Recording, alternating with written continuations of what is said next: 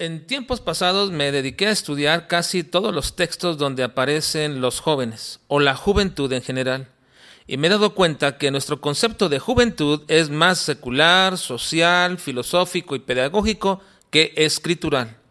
De verdad, todo lo que se escribe acerca de los jóvenes, libros y tratados, ¿es el concepto que Dios tiene de esa etapa? Y me di cuenta que siempre ha sido el deseo de Dios que ellos en esta etapa sean cuidados, dirigidos y fortalecidos.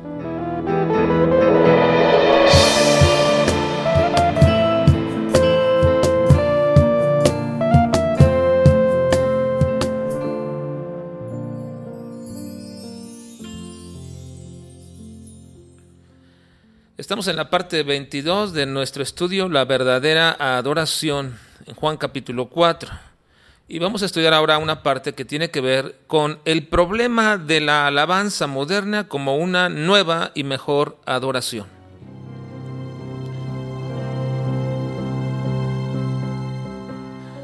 Hemos dicho que no es un mandamiento el que se deba buscar una nueva y mejor adoración. El asunto es que así se ha entendido o interpretado en las últimas décadas por grupos, sobre todo carismáticos debido a que la alabanza es una práctica que se dirige como una de las varias formas de adorar y debido a la influencia que tiene mediante los medios de comunicación el carismatismo, esto ha impregnado a iglesias incluso de corte tradicional o conservadoras mediante la alabanza como una expresión de adoración. Aún bajo el plano de esa aparente implementación, Existen dos problemáticas que son parte esencial de una condición en nuestras iglesias y aún en las más conservadoras. Primero, debido a la creencia errónea de suponer que este es un mandamiento que se debe de buscar una mejor adoración, se ha pensado que esa implementación debería de hacerse desde el punto cero, es decir, dejar toda expresión anterior o antigua de adoración para buscar una nueva.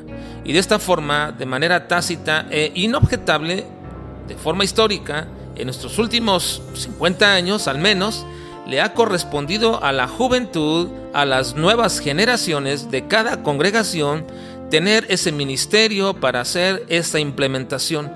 Y esto me preocupa y me alarma porque parece ser que se dio inicio a un ministerio juvenil como portadores de una renovación en la adoración, o mejor dicho, alabanza como parte de esa adoración dentro de las iglesias.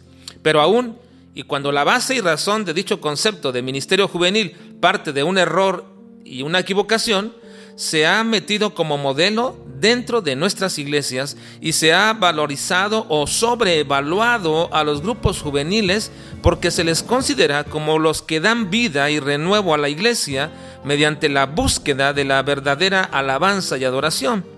Y a este respecto quiero decir dos cosas. Primero, nunca vemos en el pensamiento de Dios revelado en su palabra que Él pida o encargue a los jóvenes la responsabilidad de enseñar, forjar o transmitir las verdades que habrán de sostener en el futuro a la iglesia. Veo a los jóvenes siempre siendo enseñados, siendo cuidados, siendo instruidos y mediante ello atreverse a verdaderas proezas, a acciones valientes y ejemplares, pero siempre por medio de la dirección y la convicción bajo la cual han sido enseñados. Incluso ha llegado a ser un paradigma que un ministerio juvenil debería y sería mucho mejor si es guiado por otro joven. No puedo negar que eso es lo que quieren los grupos de jóvenes. Tener a alguien con quien se sientan identificados. Y por supuesto que eso no está mal si y solo si que quien los dirige, además de ser joven, es maduro en las cosas de Dios. Y podría guiarles a ese propósito. Por ello, valoramos mucho que un ministerio así, no sea en nuestra iglesia el interés principal de programas sociales y de esparcimiento. Para mí este es un principio que en las últimas décadas se ha quebrantado. Muchos de los líderes que yo tuve de joven eran alegres, eran carismáticos, atrayentes, entusiastas, eran de todo, pero menos maduros en las cosas del Señor. No tenían un conocimiento correcto de Dios ni de su palabra. En tiempos pasados me dediqué a estudiar casi todos los textos donde aparecen los jóvenes o la juventud en general dentro de la Biblia y me he dado cuenta que nuestro concepto de juventud es más secular, social, filosófico y aún, pedagógico, pero no escritural. De verdad, todo lo que se escribe acerca de los jóvenes en libros y tratados cristianos es el concepto que Dios tiene de esa etapa. Y me he dado cuenta que siempre ha sido el deseo de Dios que ellos, los jóvenes, en esta etapa sean cuidados, dirigidos y fortalecidos, con el propósito de encontrarse pronto en la posición de ser una influencia fuerte a otros que vienen tras ellos cuidando siempre de no salirse de los linderos antiguos que pusieron sus padres y perpetuar así el mandamiento de los padres que deben enseñar a sus hijos las palabras del Señor y estos a su vez a sus propios hijos y así generacionalmente. Por ello digo que hemos quebrantado este principio cuando permitimos que nuestros muchachos sean los que delineen, determinen e impongan muchos de los ministerios solamente porque le dan viveza, alegría y renuevo a la iglesia como sucede por ejemplo con alabanza,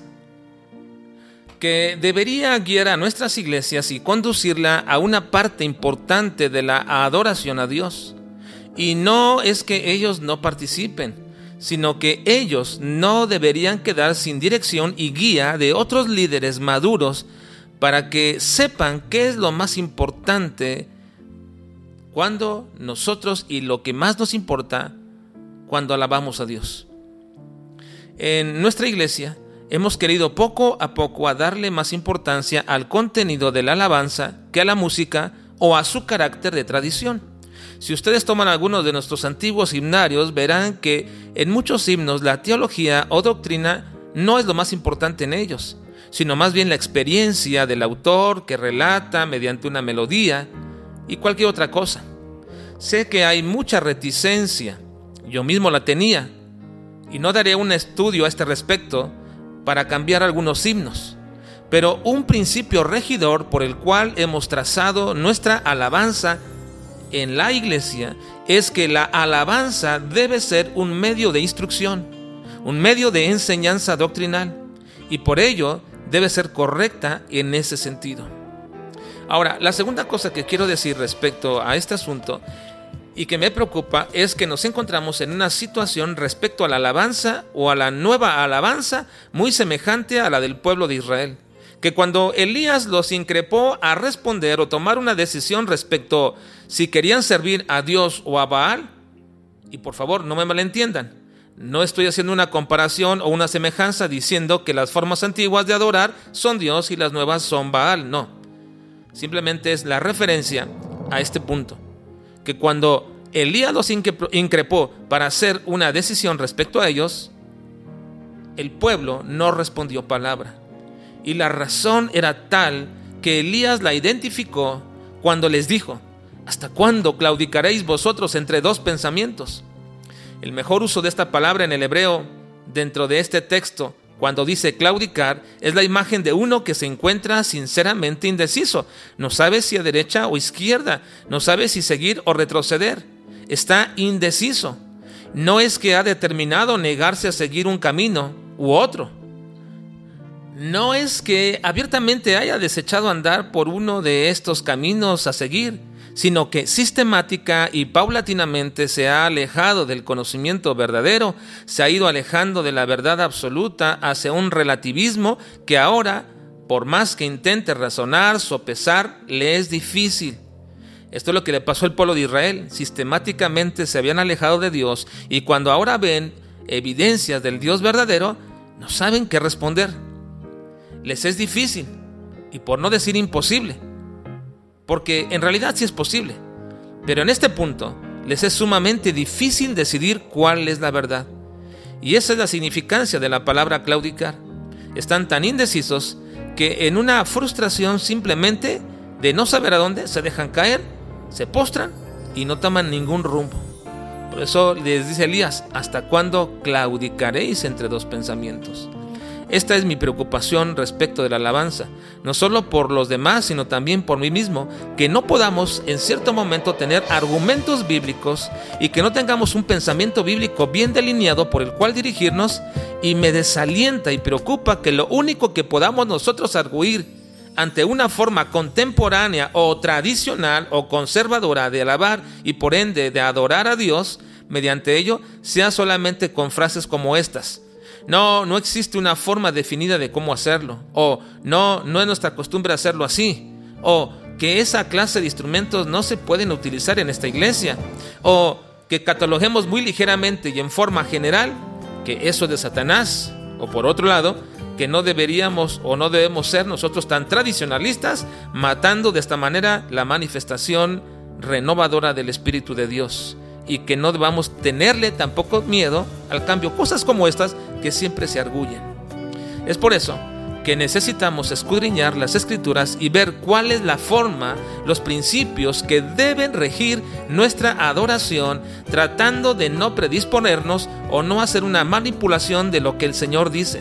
Por ello quiero que en los próximos dos días, mediante audios, podamos estudiar las dos formas que el Señor Jesucristo nos ordena cómo se debe de adorar mediante cualquier actividad, llámese alabanza o cualquier otro ministerio a fin de que podamos cumplir las expectativas de aquel a quien tenemos que dar gloria siempre en la iglesia. Amén.